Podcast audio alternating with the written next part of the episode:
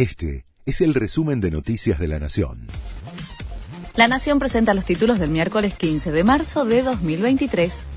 Los alimentos subieron casi 10% en febrero. La aceleración inflacionaria del mes, donde alimentos y bebidas fue de 9,8%, se basa en gran parte por el impacto de la suba de la carne. Según cálculos oficiales, aumentó 19,5%. Las consultoras estiman que en marzo la inflación se ubicaría en torno al 7%, es decir, por arriba del 6,6% de febrero informado por el INDEC.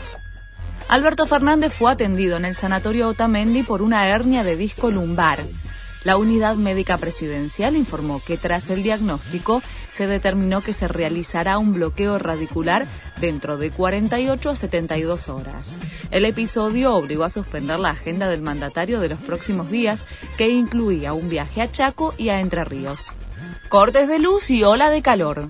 A las 7 de la mañana, el Servicio Meteorológico Nacional indicaba que la temperatura en la ciudad de Buenos Aires era de 27 grados 9 décimas, mientras que la sensación térmica ya estaba en 30 grados 5 décimos.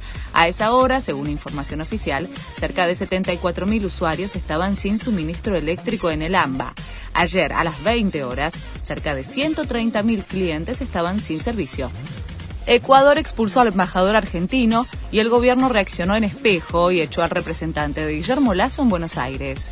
Es por la defensa de una ex ministra de Correa condenada por corrupción. Estaba asilada en la embajada argentina y se fugó a Venezuela.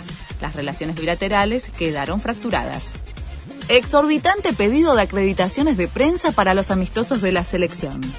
Chiquitapia, presidente de AFA, informó que para el partido contra Panamá hubo más de 131.000 pedidos de acreditaciones de periodistas, locales e internacionales. Las solicitudes casi duplican el número de espectadores que contiene el renovado monumental. Este fue el resumen de Noticias de la Nación.